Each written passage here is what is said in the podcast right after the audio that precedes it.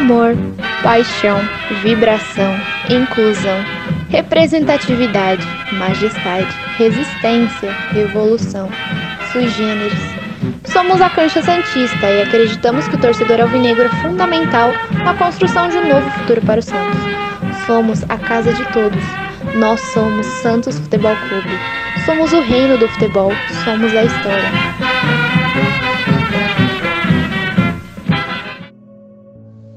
Olá, nação! O Cancha Santista está no ar, com seu episódio de número 3. Eu sou o Caio Henrique Caju e é o motivo de todo o meu riso, de minhas lágrimas e emoção estar novamente com Matheus Melo e Guilherme Araújo. Bom dia, boa tarde, boa noite, Gui. Bom dia, boa tarde, boa noite, Matheus.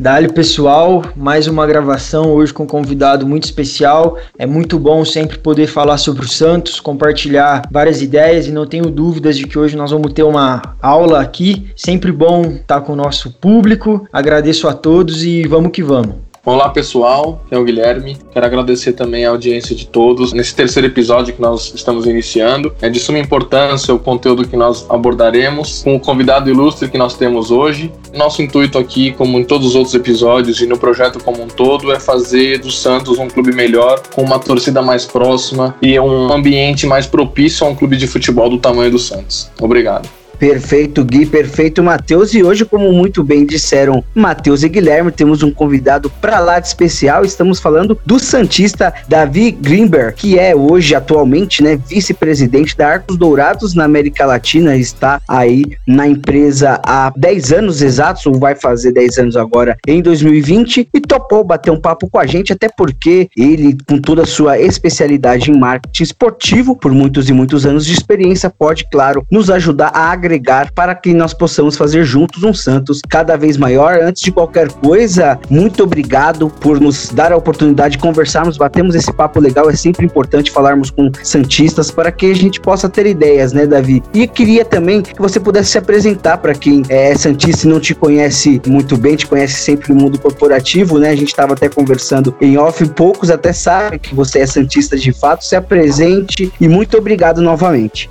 Muito obrigado, Caju, Matheus, Guilherme. Para mim é uma satisfação poder participar aqui desse programa com vocês. Parabenizo vocês pela iniciativa, uma iniciativa altamente importante para o nosso Santos Futebol Clube. Então eu faço questão de, tão logo que fui convidado, aceitar essa oportunidade de poder compartilhar com vocês hoje, com os nossos ouvintes, um pouco aqui sobre o tema de hoje. É, bom, eu sou Santista, eu tenho 41 anos de idade e sou Santista há 41 anos exatos. Santista a gente nasce e me perguntam muitas vezes se eu sou simpatizante de alguns outros clubes. Eu digo que futebol, diferentemente de algumas outras coisas, você não simpatiza, né? Ou você torce ou você não torce. O Santos para mim é uma paixão, é, é algo que realmente me faz bem, mas que infelizmente nos últimos anos não tem me feito tanto bem assim, vendo tudo aquilo que está acontecendo no nosso clube. Então, como uma pessoa que gosta de futebol, já trabalhou com futebol, pesquisa, estuda futebol, imagino que que algumas poucas ideias, alguns poucos conceitos né, que a gente utiliza dentro do mundo corporativo, se fosse aplicado também numa organização como um clube de futebol, em particular o nosso Santos, talvez o clube pudesse estar onde ele merece estar.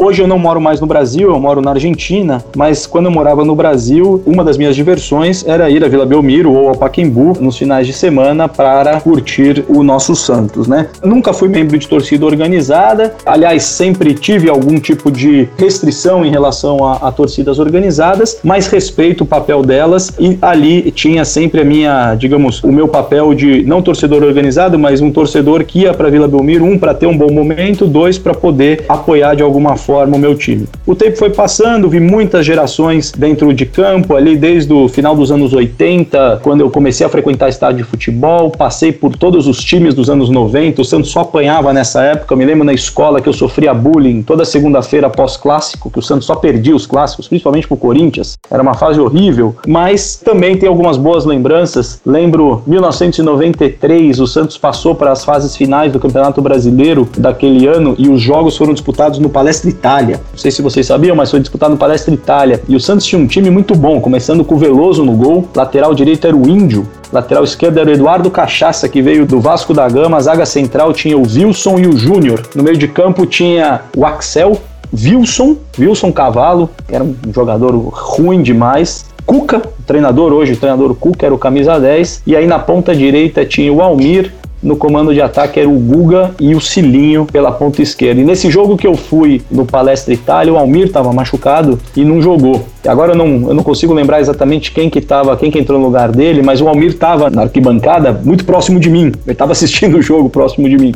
E era Santos e Vitória, o jogo foi 3 a 3 e eu passei o jogo inteiro pedindo pelo amor de Deus pro, pro Almir, Almir, deixa essa muleta de lado e entra em campo, porque você com uma perna é melhor do que muitos dos caras que estavam jogando lá. Enfim, e aí tenho muitas e muitas histórias, Santos e Esporte da Vila Belmiro, 3 a 0 três gols do Guga, é, a época do Paulinho McLaren, e depois, posteriormente, todo aquele time do início, né, do, dos anos 2000, aquele, aquele time de estrelas que, que, na verdade, não reluziu nada e só afundou o Santos e depois deixou o Santos cheio de dívidas, né, Valdir Bigode, Carlos Germano, Rincon, Marcelinho Carioca, Edmundo e outros caras que, infelizmente, não conseguiram jogar no Santos o que jogaram em outros clubes, mas, mais recentemente, né, nos últimos 10 anos, um novo. Bom, a época de 2002, com os novos meninos da Vila, frequentei muitos jogos ali daquele time, ali de Diego, Robinho e companhia, e posteriormente com a geração do Neymar, Ganso, enfim, Elano e toda aquela turma de 2010 e aquele timaço que, que depois me reaproximei ao Santos e tive a oportunidade de acompanhar um pouquinho mais de perto. Agora eu já tô fora aí do Brasil, então infelizmente eu não consigo acompanhar como eu gostaria, né? Tirando esse momento que a gente está vivendo, enfim, colocando de lado, mas antes disso tudo começar, infelizmente, eu não consegui mais acompanhar e também esse é um ponto que me talvez valha a pena a gente discutir nessa conversa de hoje, que é uh, o Santos, que talvez é o time mais internacional do mundo, não tem nenhum tipo de exposição, visibilidade ou acompanhamento aqui na Argentina, né? Que é um país que respira futebol, que tem o futebol como parte aí do, do dia a dia da sociedade e as pessoas aqui nem sabem que existe o Santos no Brasil, né?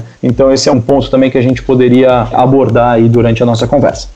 Perfeito, Davi. Ah, inclusive, né, eu vou começar também já fazendo a primeira pergunta para a gente começar de fato esse nosso bate-papo. E você tocou num ponto interessante. Eu também estive na Argentina, nunca morei, mas eu estive na Argentina durante uma semana em Buenos Aires fazendo curso. Eu também sou jornalista de formação e quando eu estava na faculdade eu fui fazer um curso de redação e rádio em Buenos Aires e eu também me espantei com isso. Uma das primeiras coisas que eu falei quando voltei aqui para o Brasil foi isso. Eu falei, é impressionante como como não se tem a exposição da marca do Santos Futebol Clube de outros clubes grandes brasileiros na, em Buenos Aires, porque quando você conversava, quando eu pelo menos conversava com os argentinos ali e explicava que eu era santista e tudo mais, o pessoal conhecia, falava de, sobre jogadores, conheciam muitas das histórias, principalmente pelas finais da Libertadores contra o Boca, tanto a que nós fomos campeões em La Bombonera e também que a gente perdeu em 2003, enfim. Agora o que que acontece?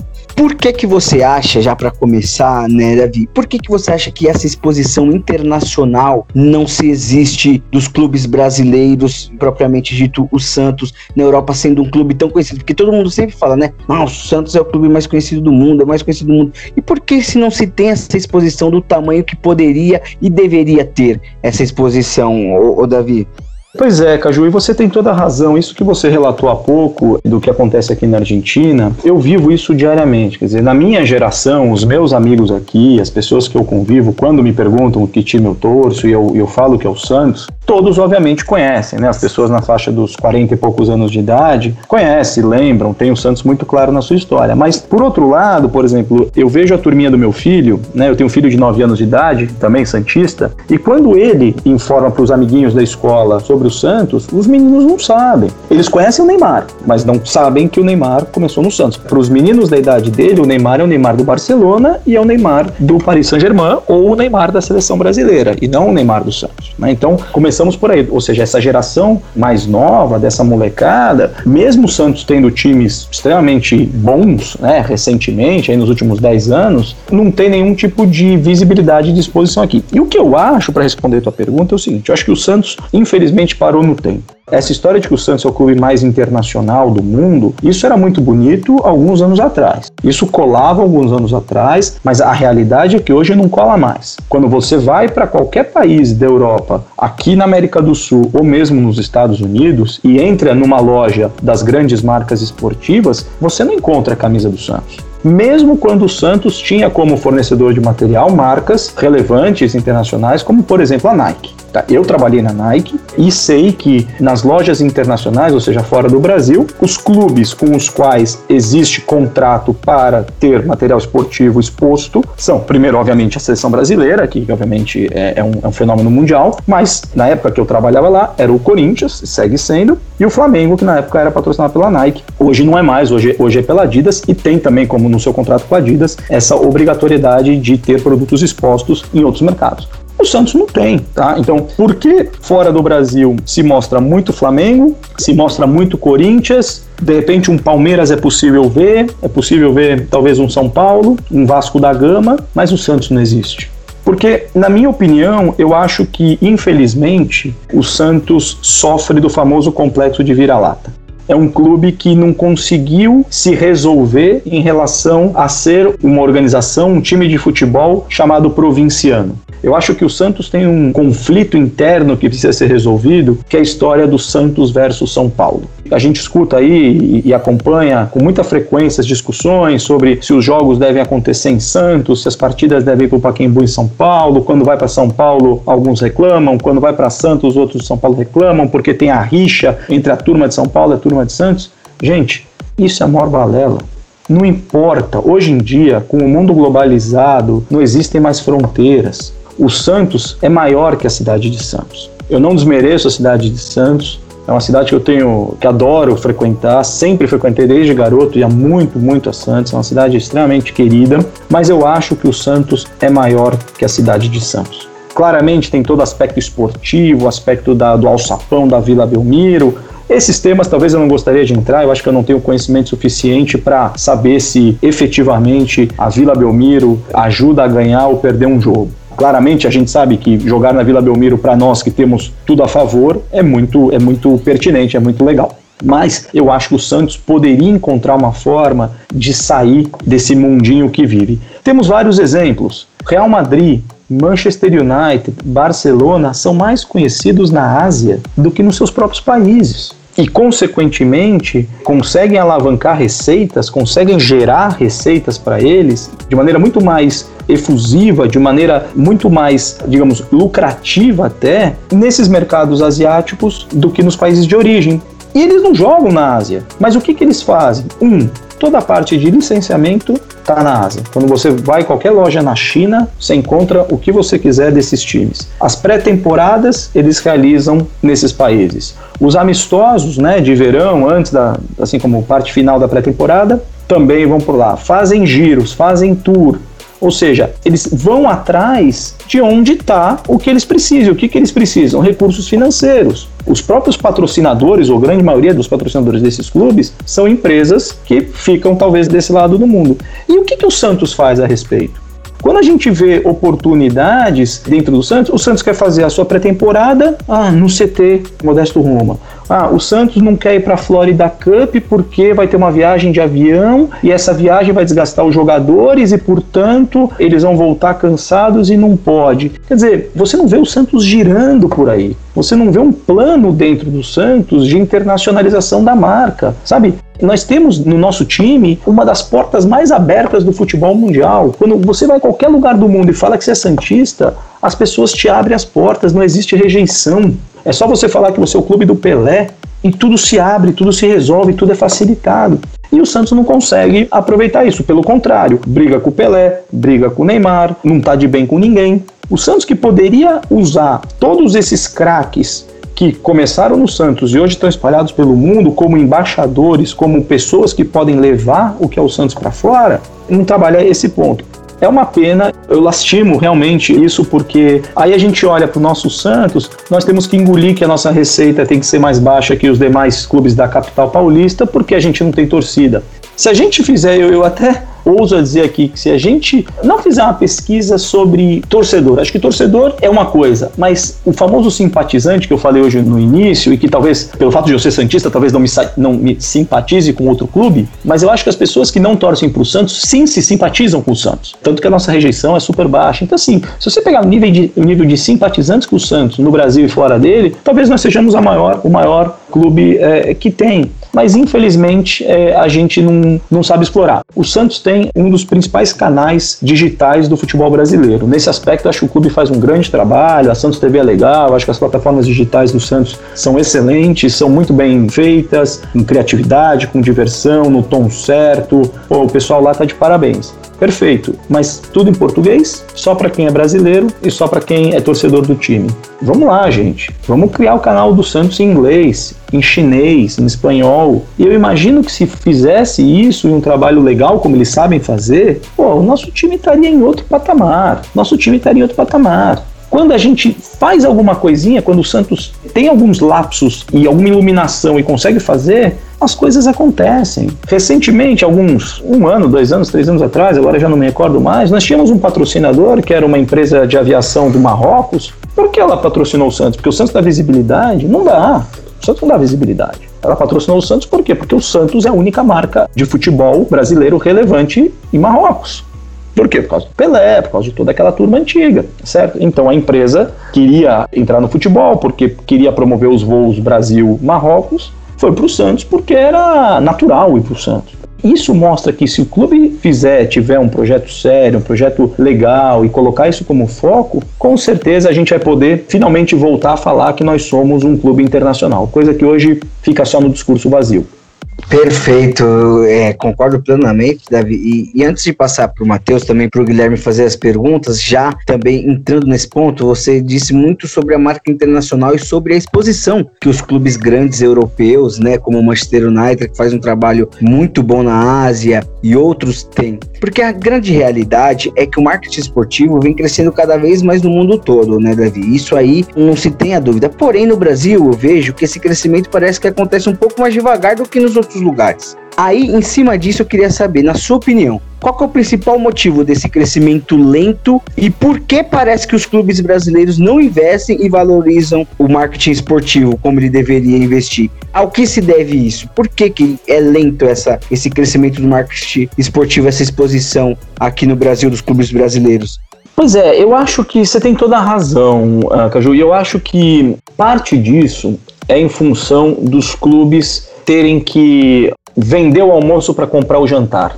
Infelizmente, essa, essa é uma realidade. Ou seja, os clubes estão mais preocupados em fechar conta no final do mês do que efetivamente trabalhar o que se chama de ativação, né, que é um dos pontos centrais do conceito de marketing esportivo. E nesse aspecto, o que acontece é o seguinte: o clube se vê como uma grande mídia e acaba confundindo o marketing esportivo com o patrocínio de camisa.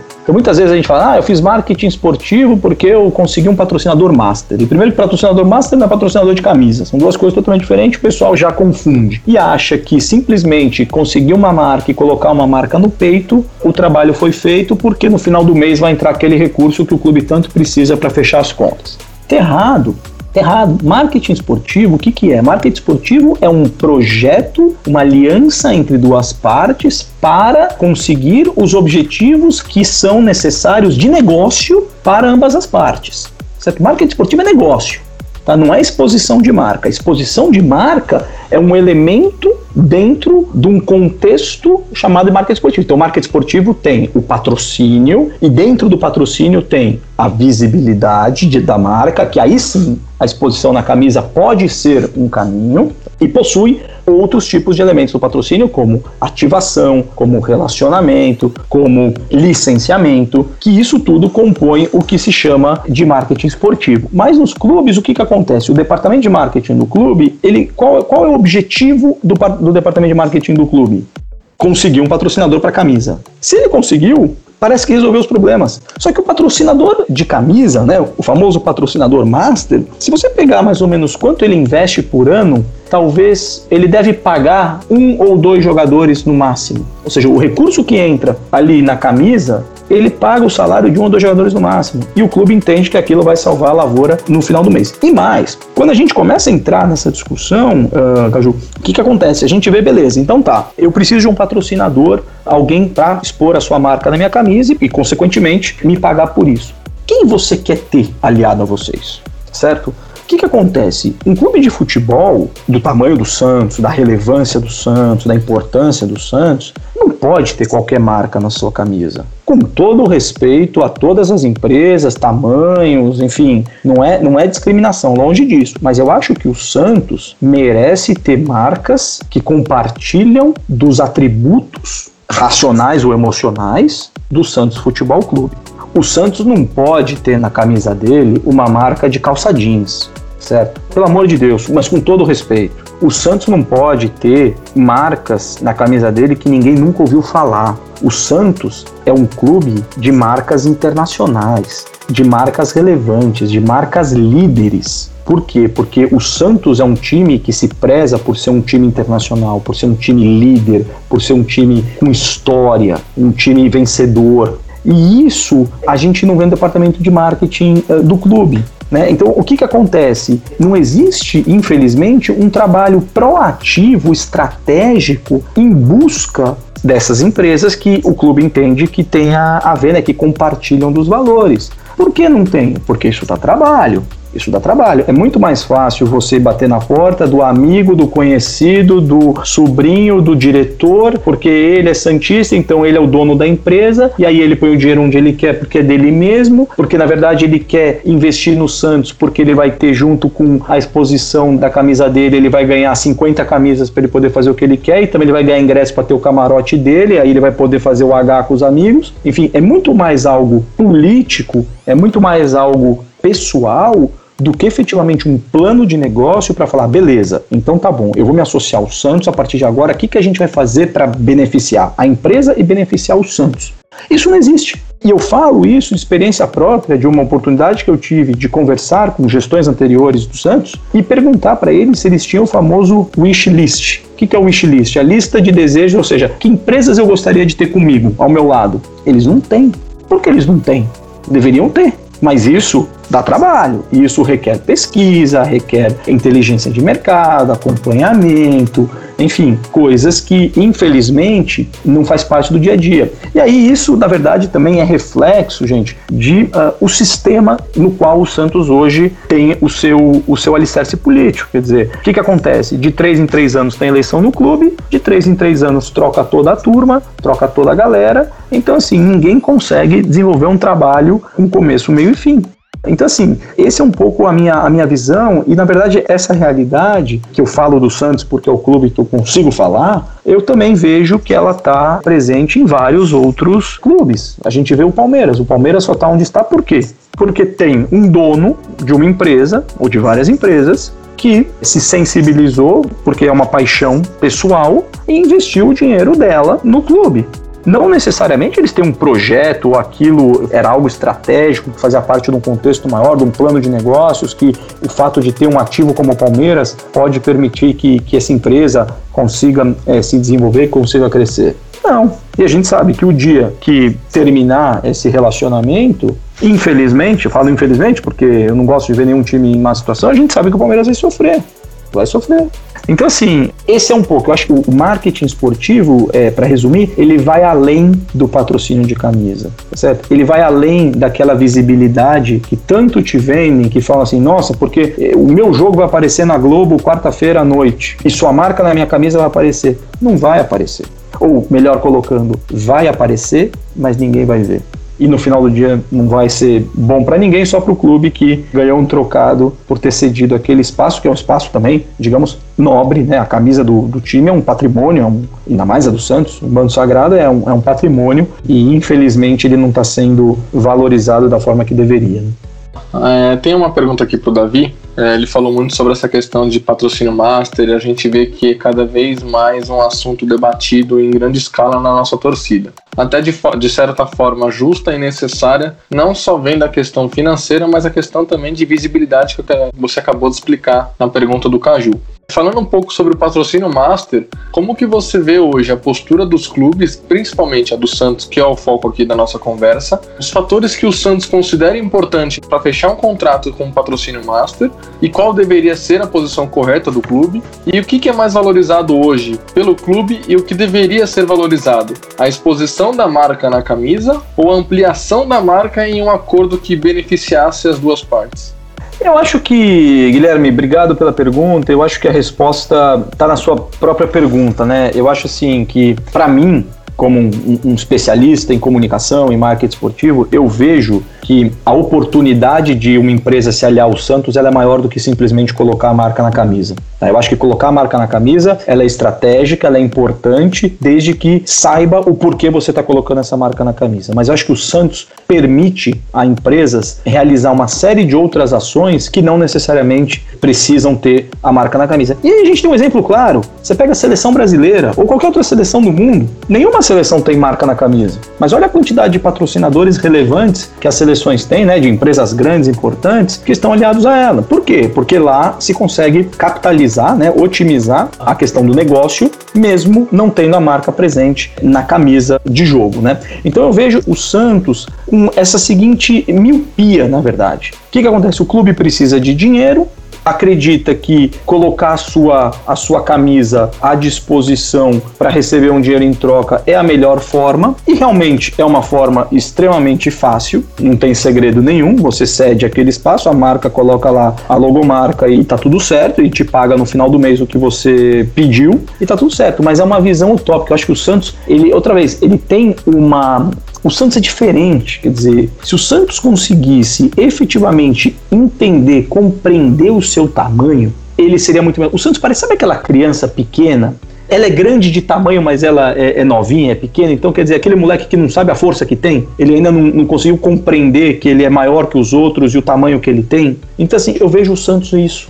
O Santos é maior que os outros, mesmo sendo menor, mesmo sendo pequeno, ele é maior que todos. Ele tem outros ativos que podem ser explorados que ele não explora ou explora de maneira muito modesta. O Santos tem um estádio como a Vila Belmiro. Cadê o naming rights da Vila Belmiro?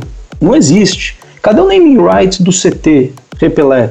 Não existe. Cadê a equipe de embaixadores internacionais que vão levar esse Santos de volta para onde ele tem que ter? Não existe. Cadê o time de Masters do Santos? Né, ainda com alguns da, daquelas, daquela geração super antiga, talvez não todos, que, que já passaram um pouco da idade, mas cadê uma geração de Masters do Santos que vai manter ativo, aceso a chama internacional desse time tão vitorioso, né, aquelas tours que eles faziam por todo mundo para mostrar né, o, o encanto do futebol, etc.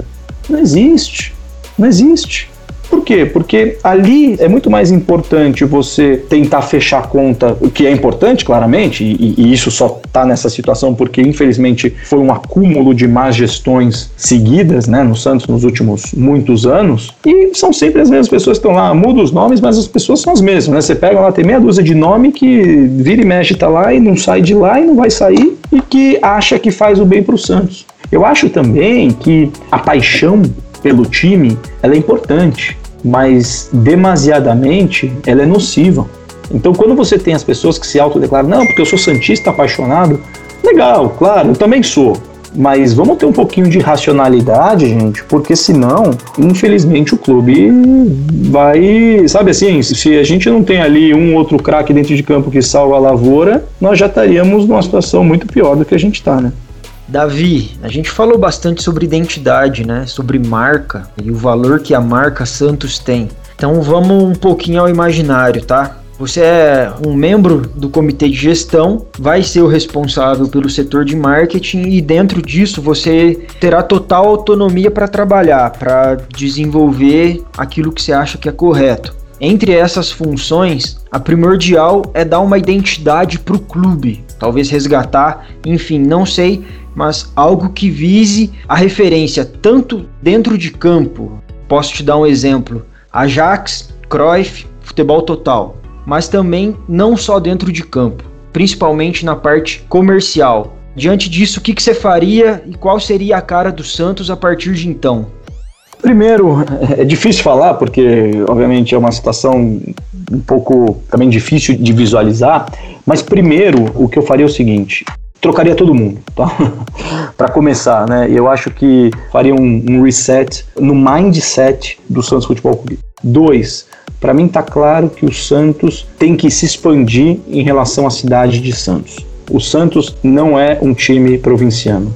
O Santos é Brasil. O Santos é o time grande de menor rejeição do futebol brasileiro. É o segundo time de muita gente. É começar a conhecer cada um dos torcedores do Santos. Isso hoje em dia não é difícil de fazer. É sair do marketing de massa e para o marketing personalizado. Eu acho que esse é o grande segredo. O que, que eu quero dizer com marketing personalizado? Eu preciso saber, e hoje eu tenho condições de saber, de conhecer cada um dos meus torcedores. Eu tenho que saber que o Matheus Melo é Santista, que mora em Poços de Caldas, que tem não sei quantas camisas do Santos, que vai no jogo uma vez por mês, que é, quando ele vai ao jogo ele senta na arquibancada. Eu preciso saber porque se eu souber isso, eu vou conseguir fazer um plano muito mais estratégico para poder fazer com que o Matheus não compre só a camisa do Santos quando ela saia, né, quando ela é lançada, mas que ele compre duas. E se o Matheus fizer isso uma vez, vezes 6, 8 milhões de, de, de torcedores santistas,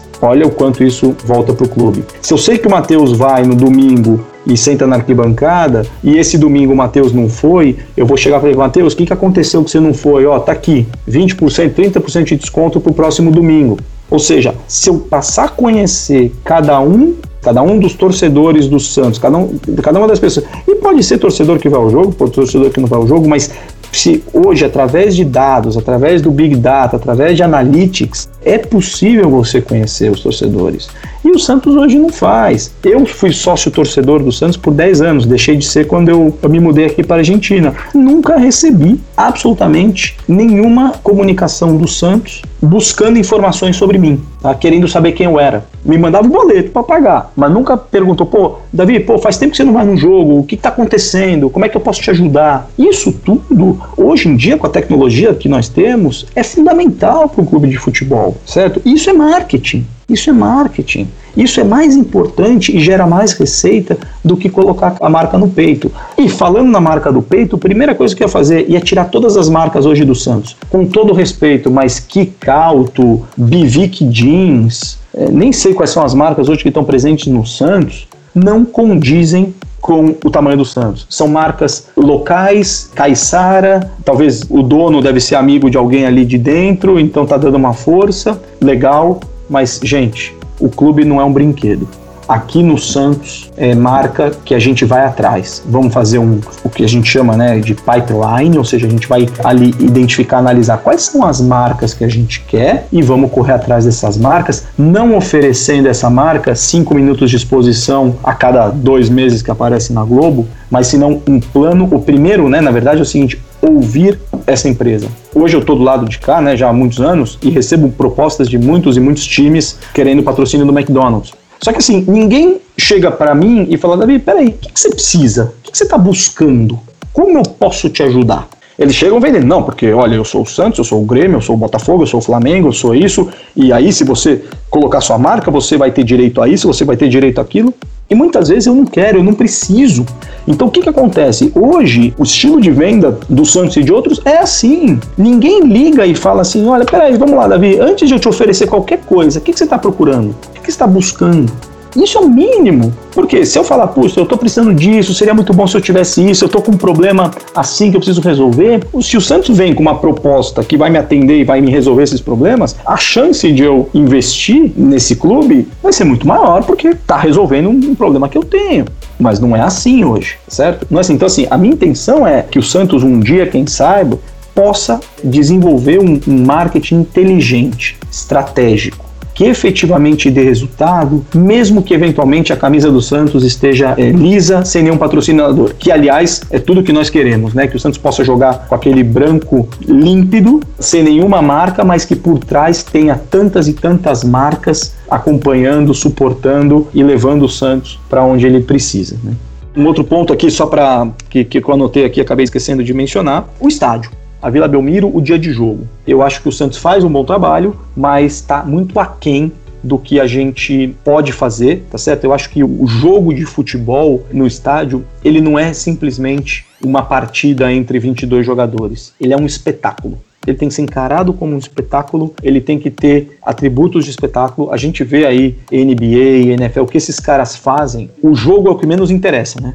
O que mais é fantástico é olhar o, o, contexto, é olhar o todo. E, by the way, tem um jogo rolando lá e é legal. Então, assim, eu acho que se eu pudesse dar um conselho para alguém que vai entrar lá no, no marketing, esses seriam meus, meus conselhos. E continuando nessa dos conselhos, então, Davi, quais os principais fatores que o Santos deveria observar em um possível patrocinador que se encaixe com sua identidade? Por que essa pergunta? Porque você disse, né? Pô, com todo respeito, tem as marcas que não pode tá, é, estar é, estampada na marca do Santos Futebol Clube. Então, com esse pensamento, quais esses principais fatores que o Santos deveria observar para um possível patrocinador que se encaixe com a identidade do Santos, essa identidade na qual o Matheus falou e você também citou, e como deve ser feito um estudo, um mapeamento no mercado para que sejam definidos os patrocinadores em potencial? Bom, primeiro eu acho assim, o Santos precisa resgatar quais são seus valores. E em cima desses valores, o Santos buscar marcas que compartilham desses valores. O que eu quero dizer? Vamos lá. Santos é, é um time de história, tá certo? Então, uma marca de história. O Santos é um time internacional, uma marca que seja internacional. O Santos é líder, uma marca que seja líder do seu segmento, da sua área de atuação. O Santos é vitorioso, ou seja, uma marca que tenha boa reputação. O Santos é um time de baixa rejeição, que seja uma marca que seja amada, né, que seja que o consumidor, a sociedade avalie positivamente, não uma marca odiada, não uma marca que tem muita rejeição o Santos deveria ter um plano de ativação para essa marca. Então, essa marca tem que estar disposta a também ter internamente uma equipe capaz de poder ativar, de usar esse ativo para o seu benefício, gerando o famoso win-win, que é tão importante numa relação comercial. Ou seja, esses são atributos, gente, que o Santos deveria estudar, tá certo? E aí começar a ver qual seria o ponto de partida. Quais são as indústrias hoje que teriam a necessidade de ter um ativo como o Santos para poder ajudar, né, suportar os seus objetivos de negócio. Então, o primeiro passo seria identificar as indústrias. Vamos lá, hoje a gente tem automotivo, a gente tem indústria de tecnologia, a gente tem indústria de alimentação, a gente tem indústria da construção, a gente tem o varejão, a gente tem as startups telefonia, enfim, tem uma série de, de setores, de indústrias que a sociedade tem, enfim, e que eventualmente tem empresas que compartilham desses atributos que eu comentei agora há pouco. Primeiro passo, vamos conversar com essas empresas sem aquela pressão da proposta, certo? Então é isso que eu falei agora há pouco, quer dizer, liga para essas empresas e fala, gente, é o seguinte, o que, que, vocês precisam dentro do plano de negócio de vocês? Como é que um clube de futebol poderia ajudar? Como é que tudo aquilo que o Santos é, que o Santos faz, poderia ajudar essa empresa a resolver seus problemas de negócio? Gente, esse estudo demanda trabalho, demanda tempo, demanda até investimento. Mas eu tenho certeza que das 20, 30 portas que eles vão bater, duas, três eles vão fechar. Muitos vão dizer não. O que é totalmente normal, é assim mesmo e, e não vai mudar. Mas se uma ou duas fecharem, tenham certeza de que, um, eles vão poder cobrar o valor adequado para aquela propriedade e essa empresa vai fazer de tudo para que o Santos e ela juntos possam crescer e colocar tanto a empresa quanto o clube no lugar onde ela deveria estar.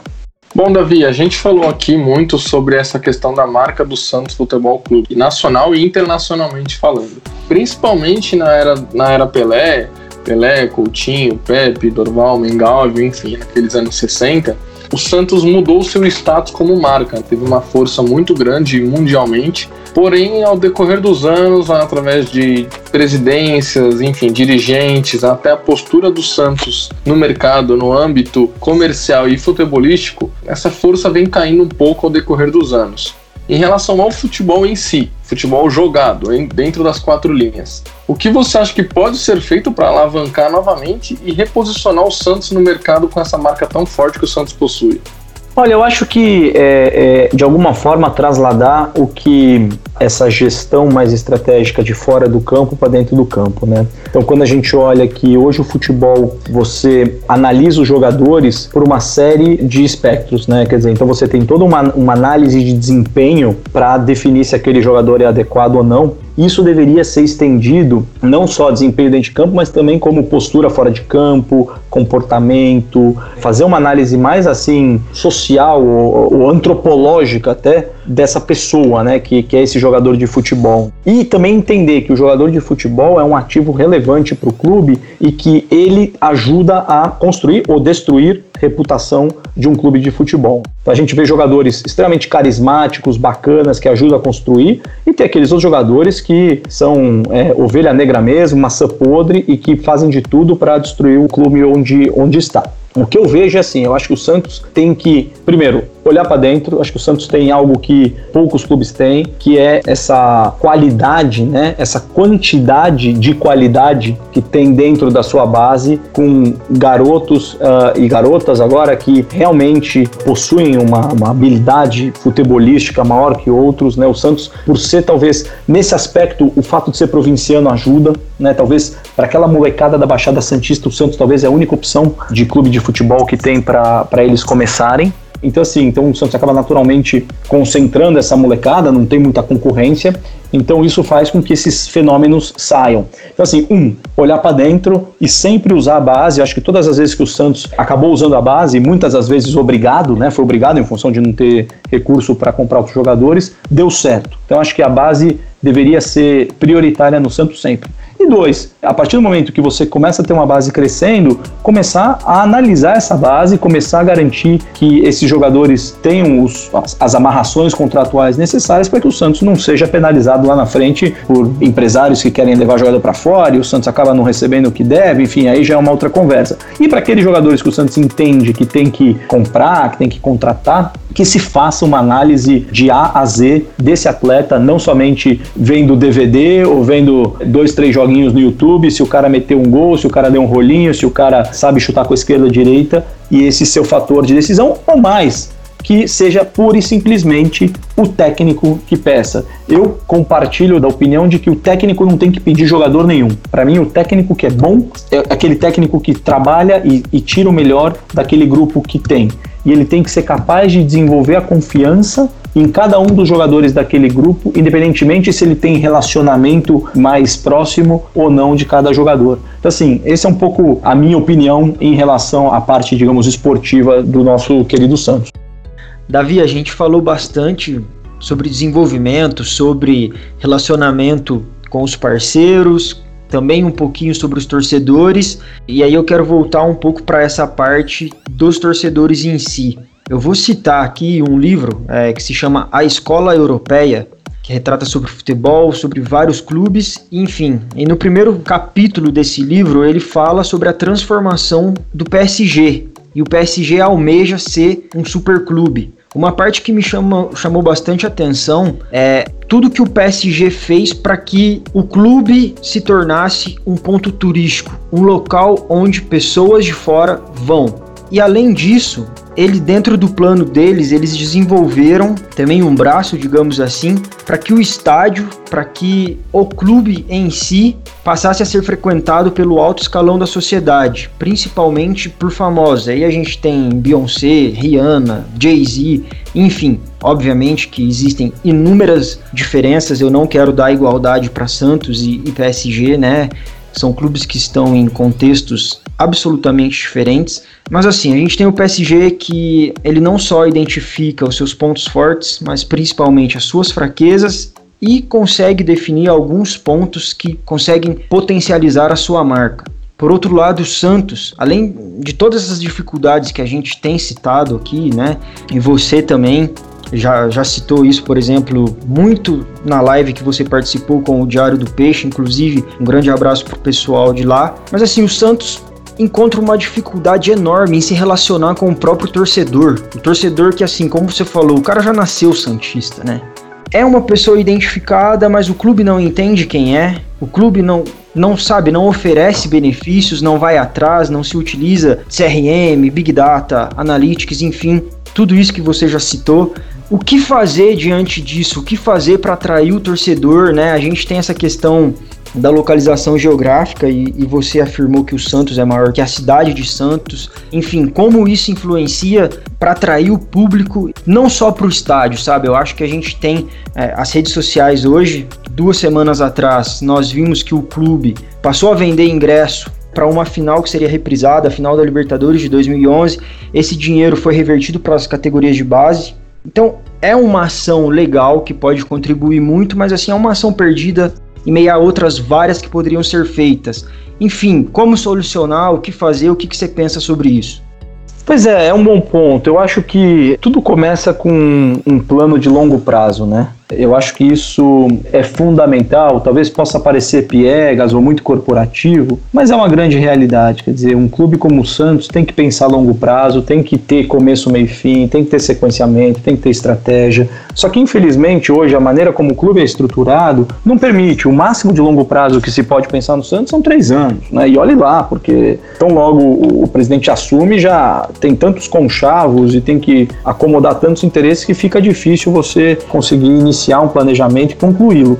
Mas essa é a, seria a plataforma, ou seja, você estabelecer quais são os teus pilares de atuação e começar a ter iniciativas, ações que criem um vínculo com esses torcedores. Quer dizer, o estádio, a Vila Belmiro, o famoso Alçapão, é o templo do futebol. O que, que o Santos explora, do ponto de vista turístico, para aqueles que querem visitar Santos? Eu sei que existem alguns tours no museu, etc e tal, mas eu não sei o quanto isso, como você falou, é uma atividade isolada ou está dentro de algo maior. O dia de jogo, o dia do jogo no Santos, não existe. Quer dizer, o dia do jogo não, não, não, tem, não tem uma experiência de jogo de futebol né, fazendo com que atraia pessoas que querem ir, ir, ao estádio do Santos. Não tem, e fica aquela visão antiquada, ah, o Santos é clube de praia, então, pô, eu vou, eu chego lá cinco minutos antes do jogo, porque meu lugar tá lá, e aí eu entro de chinelo, bermuda e camiseta. Não, gente, não é assim, ponto. Futebol, na minha opinião, reitero, na minha opinião, futebol não é política do pão e circo. Futebol é negócio. Futebol é sério, tem que ser encarado de maneira séria. Futebol não é para torcida ir lá, ficar xingando, atirando amendoim, pipoca no clube ou, ou jogando chinelo no gramado, como acontece sempre na Vila Belmiro. Futebol é coisa séria. Futebol o torcedor tem que estar sentado, futebol o torcedor tem que aplaudir, o futebol o torcedor tem que, mesmo na derrota, tem que aplaudir, tem que reconhecer, se é entregue para esse torcedor um bom serviço. Hoje, infelizmente, não temos condições de cobrar isso do torcedor. Não se pode nem pensar isso no futebol brasileiro. Mas, se o futebol brasileiro, se o Santos Futebol Clube quer dar exemplo, quer ser um time certo, tem que começar a pensar longo prazo. Tem que começar a desenvolver um trabalho que vai dar fruto lá na frente. Isso, infelizmente, é muito difícil, é fácil falar, difícil fazer, ainda mais num contexto onde dentro do próprio clube existem várias e várias barreiras e obstáculos que não permitem que esse tipo de pensamento avance. Essa é a realidade do clube, certo? Por quê? Porque, infelizmente, os profissionais que lá estão e que são bons profissionais, e eu faço essa reafirmação, são bons profissionais, são obrigados a pensar no curto prazo, são obrigados a vender o almoço para comprar o jantar. E isso significa o quê? Se associar, se aliar com o primeiro que vem, doar ou vender, ou até uma palavra mais forte, prostituir a sua camisa para qualquer um que esteja disposto a pagar, simplesmente porque o clube que se coloca como uma grande instituição, na verdade fica de joelhos perante alguém que tem ali um pouco de recurso para investir nele. Bom, Davi, como você mesmo falou, hoje o futebol é um negócio. Não é só questão de torcer, ganhar ou perder, enfim. É um modelo de negócio e clubes que levam no, no, pelo lado do negócio, a gente vê o resultado que eles têm. Você citou aí três clubes hoje que são modelos, são vitrine para isso, que são Real Madrid, Barcelona e Manchester United. E o Matheus também citou essa ascensão do, do PSG muito em função do PSG, a negociação com o Neymar tem essa questão de modelo de negócio, tem tudo a ver com a expansão do PSG, então tem toda uma estratégia por trás, não somente parte técnica em si do Neymar, mas enfim, pensando no futebol como um mercado de negócios, como você mesmo disse, o Santos tem hoje a quinta maior plataforma digital entre clubes no Brasil. Então a gente vê uma atuação muito forte do Santos nessas redes sociais, principalmente Instagram, Twitter e Facebook. E como você vê essa postura do Santos em relação a esse mercado de negócios? É uma postura que está correta e o resultado virá a curto, médio, longo prazo? É uma postura incorreta que não vai gerar frutos? E o que tem sido de produtivo e negativo nessa questão da expansão da marca Santos Futebol Clube?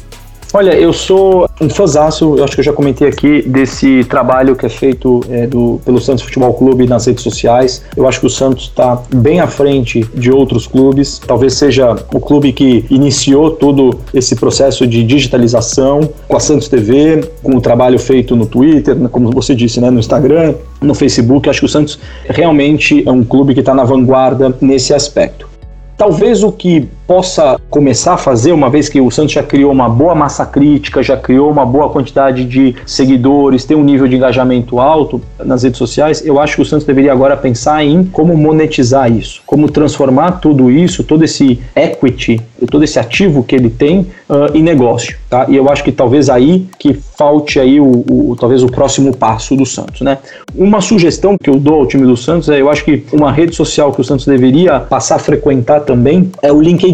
Eu acho que o LinkedIn é uma plataforma é, mais profissional e importante para o Santos, não para ter um tom mais de diversão, mais relacionado ao que está rolando dentro de campo, mas senão para mostrar o lado B do Santos. Qual é o lado do patrimônio do Santos? Qual é o lado da responsabilidade social do Santos? Qual é o lado do impacto do Santos na sociedade? Qual é o lado dos benefícios que o Santos gera na população, no Brasil, enfim, no futebol como um todo. Eu acho que fica aí uma dica, obviamente isso requer atenção, gestão, alguém ali produzindo, mas eu acho que é uma forma também de explorar o Santos nesse contexto mais mais profissional. E aí o que eu acho é isso mesmo. Eu, eu acho que o Santos está indo super bem, mas talvez monetizar, é transformar esses milhões de seguidores em milhões de consumidores. Como personalizar essa massa de gente que acompanha esse trabalho que é muito bem feito pelo time lá da área digital do Santos.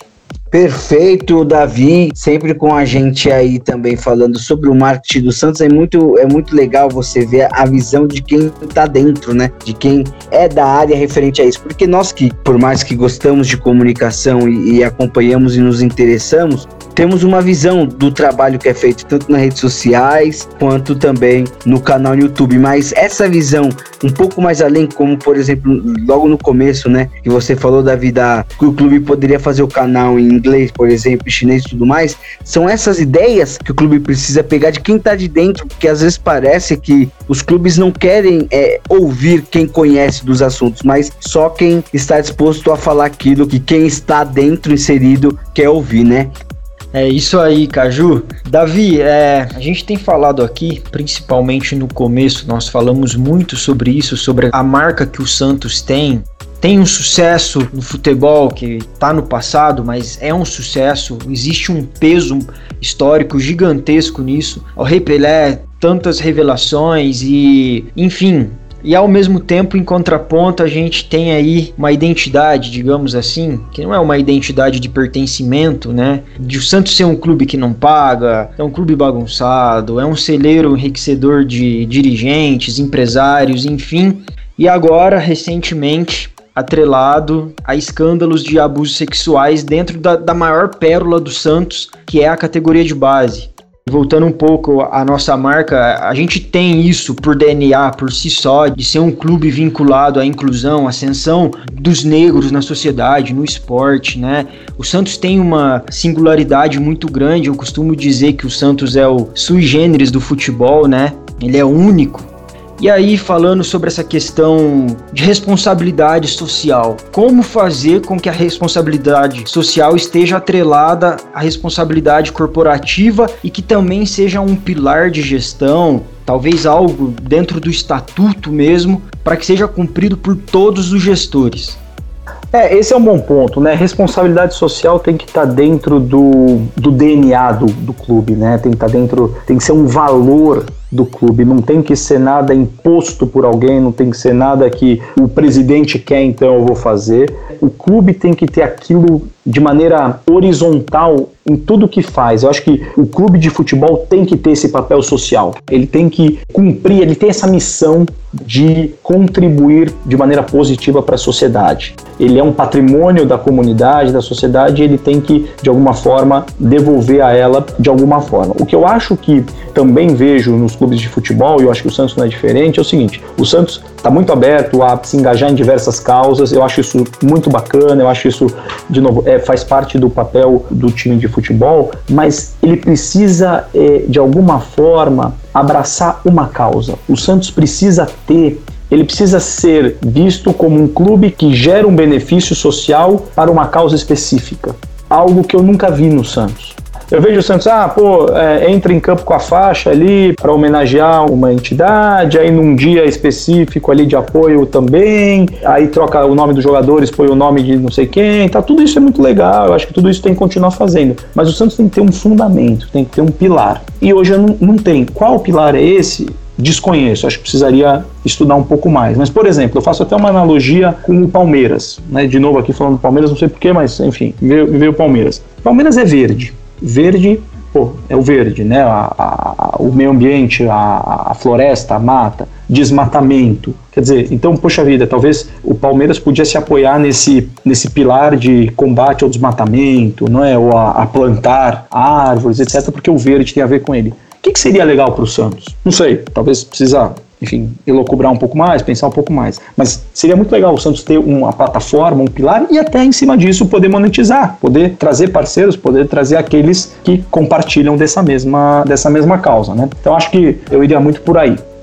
Excelente, Davi. Bom, e aí é, eu vou fazer outra pergunta. Na verdade, são duas, tá? E aí eu não tô perguntando pro Davi, torcedor do Santos, eu tô perguntando pro Davi profissional.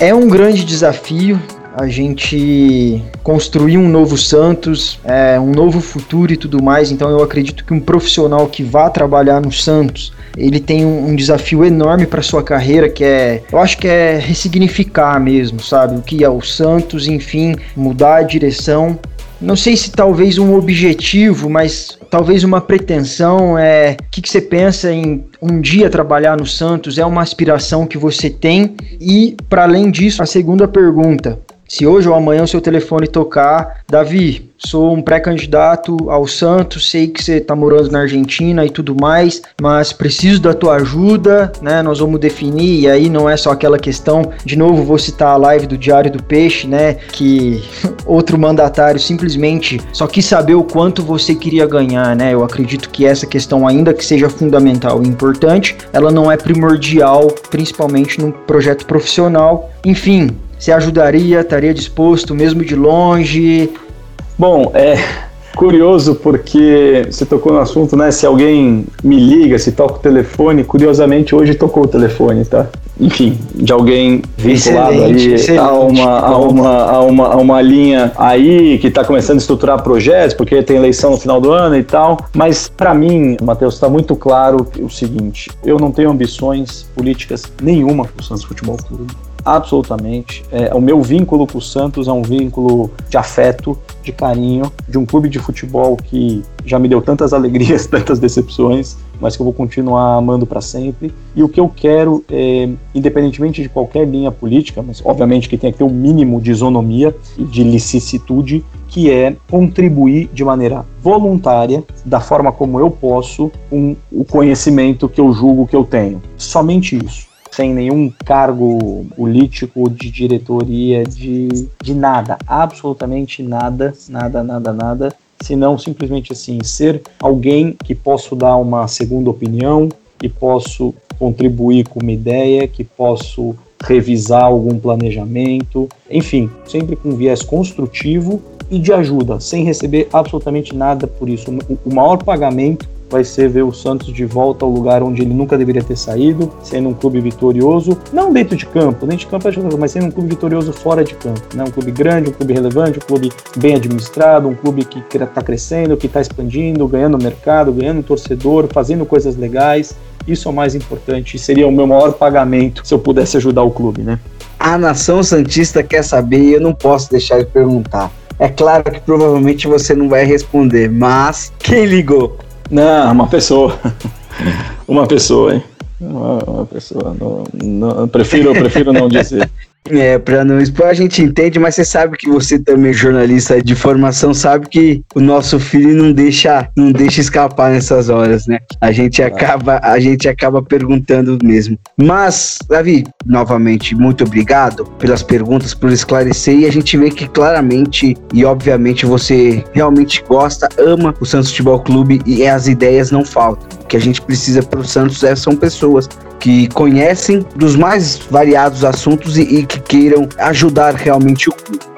E além de ajudar o clube, você vai ser convidado a participar desse quadro que é o quadro Dicas do Cancha. O que seria o Dicas do Cancha? É um quadro na onde nós, que fazemos parte do Cancha Santista, e também os convidados que estarão conosco no, nos episódios, vão indicar livros, uma série ou um filme que acha que é legal, que acha que pode agregar na vida de todo Santista, pode ter a ver com o Santos, pode ter a ver com futebol ou não, mas é interessante para que a gente possa também levar até o torcedor Santista, a todos que acompanham, né, o amante do futebol, enfim, o que, que você indicaria para todos que estão ouvindo Cancha Santista? Pode ser um livro, pode ser um filme, pode ser uma série, pode ser um artigo, Bom, é, eu acho que em linha com o tema que a gente vem conversando, né, quer dizer, gestão esportiva, marketing esportivo, como transformar né, o clube realmente numa empresa de sucesso, é, lucrativa e que consiga é, ter um bom relacionamento com seus clientes, né, no caso nosso aqui, torcedores, eu indico, eu faço duas, duas recomendações. Um é um livro, uh, um livro chamado A Bola Não Entra Por Acaso, é, não sei se vocês conhecem, é um livro do Ferran Soriano, Soriano. Ferran Soriano foi um dos principais dirigentes do Barcelona, responsável por montar uh, aquele timaço né, do, do final da, da primeira década dos anos 2000. E nesse livro ele conta um pouco justamente isso, né? Quer dizer, o time ele não, ele não, não ganha a partida só porque ele tem bons jogadores, ou, ou esse é o acaso, né? Não, na, na, visão dele. Quer dizer, é necessário todo um planejamento, toda uma gestão, todo um contexto para que as coisas consigam estar no lugar certo. E em relação à série, inclusive é uma série que eu, que eu terminei de assistir recentemente, da Netflix, que se chama Sunderland Till I Die, né, Sunderland até morrer, que é, relata a história do, do, de um clube tradicional inglês chamado Sunderland, né, da cidade de Sunderland, no norte da Inglaterra. É um clube grande, é um clube relevante, só que foi é, rebaixado da segunda divisão para a terceira divisão. E a série é uma série muito gostosa de assistir, são, são duas temporadas com poucos episódios e que mostra o dia a dia desse clube e a angústia do time nessa derradeira campanha que já da, da Championship, né, que seria, digamos, a segunda divisão, para cair para a terceira divisão e qual é o impacto sobre todos os aspectos dessa queda de rendimento dentro de campo, ou seja, isso nos torcedores, na moral do torcedor, eh, nas finanças do clube, na questão esportiva de, de ter o clube como uma entidade atraente para novos atletas. Mas isso é muito interessante que, assim, infelizmente o clube vai ladeira abaixo, assim, do ponto de vista esportivo, mas demonstra como o comportamento do torcedor, o apoio do torcedor, ele vai além de qualquer coisa, sabe? O clube está ali, coitado, sofrendo, e os caras estão lá apoiando com respeito, com disciplina, tentando, tentando contribuir da melhor forma, e depois troca-se a gestão do clube, né, em função que o clube acaba caindo para a terceira divisão, no caso, e aí mudam os donos e chega uma turma nova com uma visão super moderna, tentando é, trazer esse time de volta. Então, Sunderland Till I Die, Sunderland até morreu, uma série da Netflix que eu recomendo e assim, enquanto assistia ela, eu ficava pensando, será que um dia a gente vai ter algum clube de futebol que vai permitir que uma equipe de, de, de televisão, né, uma equipe de gravação tenha acesso, tenha, tenha os acessos que essa equipe da Netflix teve para fazer esse documentário acima de tudo. Então essas são, seriam minhas duas dicas aí finais de livro e, e série para quem gosta do tema, né? Bom, eu vou, vou indicar um livro, até falei aqui na nossa gravação, é o livro A Escola Europeia.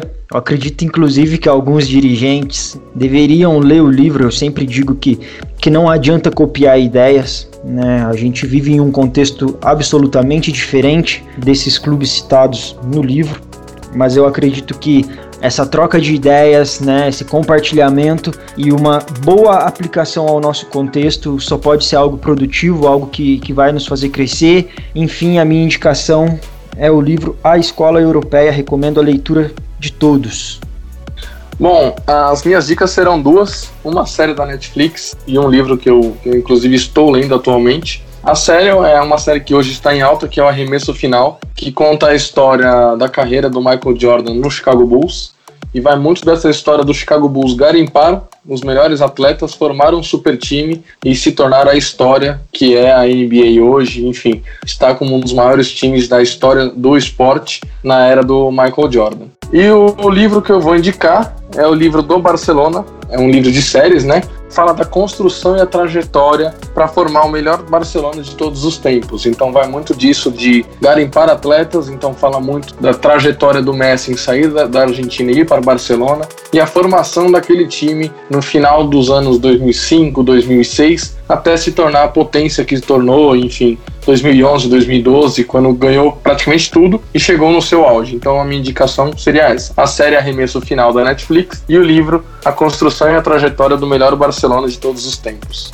Bom, chegou a minha vez de fazer a indicação. Vou indicar um livro, que é um livro que eu li em meio à, à minha pós-graduação. Não é um livro que fala de futebol ou de, de esporte propriamente dito, mas é um livro que faz com que nós tenhamos um senso mais crítico e a gente entenda aonde a história das coisas pode nos levar. Eu tô falando do livro O Queijo e os Vermes, do Carlos Ginsburg. É um livro que o escritor encontrou na Itália relatos de um, uma pessoa que falava que a descoberta do mundo vinha através de queijo e vermes. E através disso ele ficou intrigado e foi pesquisar sobre, sobre essa pessoa e sobre essa teoria, né? E isso deu um livro muito bom, um livro absolutamente incrível que conta sobre como que é quando você se interessa por um assunto, quando você realmente tende a querer saber o que isso pode te levar. E nós estávamos falando né, no episódio sobre, sobre esse interesse que os dirigentes precisam ter pelo clube e aonde isso pode levar, elevar, podemos dizer assim, o patamar do Santos, como muito bem o Davi disse. Então fica aí a dica: o queijo e os vermes para quem gosta de história, para quem gosta de querer saber a origem de uma pesquisa histórica fica aí a dica, tá bom? Gente, muito obrigado primeiramente mais uma vez a todos que estiveram com a gente em mais um episódio, no episódio de número 3 do nosso podcast Cancha Santista. Não deixe de seguir a gente nas nossas redes sociais, arroba Cancha Santista em todas as redes sociais, no Twitter, no Facebook e também no Instagram, arroba Cancha Santista, tudo junto, é as nossas redes sociais Sigam a gente lá, tem bastante conteúdo legal, bastante conteúdo aí que vocês vão gostar bastante nas nossas redes sociais, é claro, também as divulgações dos próximos episódios, das próximas gravações, muita coisa legal. Muito obrigado, Matheus, muito obrigado, Gui, e um obrigado especial ao nosso Davi Greenberg. Muito obrigado por disponibilizar esse tempo aí, a gente já mais de uma hora e meia aí conversando, batendo esse papo. Espero que você tenha gostado. Até uma próxima e a gente fica muito feliz por você ter aceito o nosso convite, tá bom? Bom, eu que agradeço, foi um prazer, uma conversa muito gostosa, sempre às ordens, parabéns de novo pela iniciativa e sucesso aí no projeto de vocês. Obrigado.